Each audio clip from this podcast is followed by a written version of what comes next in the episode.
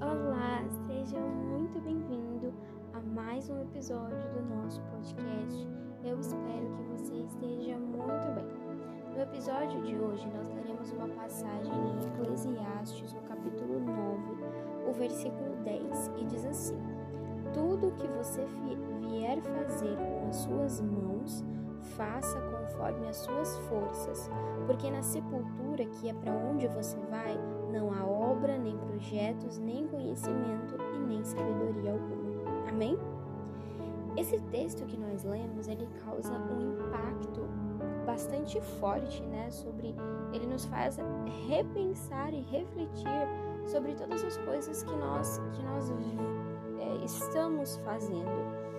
E outra tradução nessa parte do versículo seria: tudo que você fizer com as mãos, faça com toda a sua força.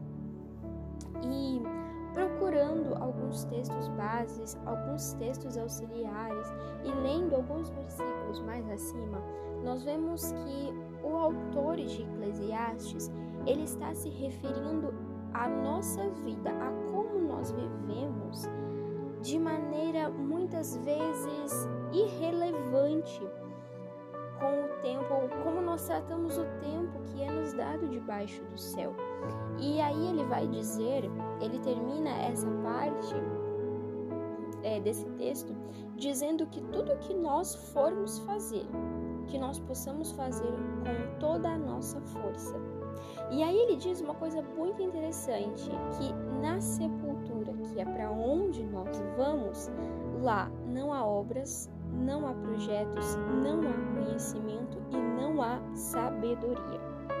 Então, ele engatilha para gente um pensamento que é o seguinte: nós temos que dedicar a nossa vida a fazer as coisas sem preguiça e sem mediocridade enquanto nós ainda estamos vivos. Porque quando nós morremos, não há nada mais a ser provado, não há nenhum projeto que nós possamos desenvolver, não há nada mais que nós possamos aprender, não há nada mais que nós possamos ensinar. Então, quando nós vamos para a sepultura, como diz a palavra, quando nós morremos, as coisas elas acabam ali literalmente, né, aquela frase, enquanto a vida há esperança. O que, que significa que enquanto você viver, você consegue fazer as coisas. Enquanto você viver, você consegue aprender e ensinar. Você consegue criar novos projetos, se dedicar mais a, a, alguns projetos. Você consegue dar atenção à sua família, você consegue dar atenção ao seu Deus. Você consegue fazer essas coisas e se redimir quando não estiver fazendo da forma correta.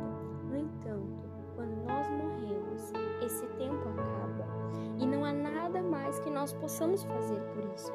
Então, o que o autor de Eclesiastes está dizendo para nós é que tudo o que venhamos fazer com as nossas mãos, ou seja, ele está dizendo, né, tudo que nós nos propomos a fazer, nós temos que fazer de forma excelente. Nós temos que fazer para glorificar o nosso Deus, sem preguiça, sem mediocridade, é, sem, sem esse, esse zelo, né? Que Deus espera que nós tenhamos. E isso serve para todas as coisas na nossa vida. Quando eu me refiro a projetos, pode ser o projeto da sua família, o projeto da sua casa, pode ser é, a sua vida em todas as áreas dela. Às vezes a gente tende mais para uma área e deixa outra. Às vezes a gente tende a dar muita atenção para uma coisa, esquece de dar para outra. Então repense todas essas coisas.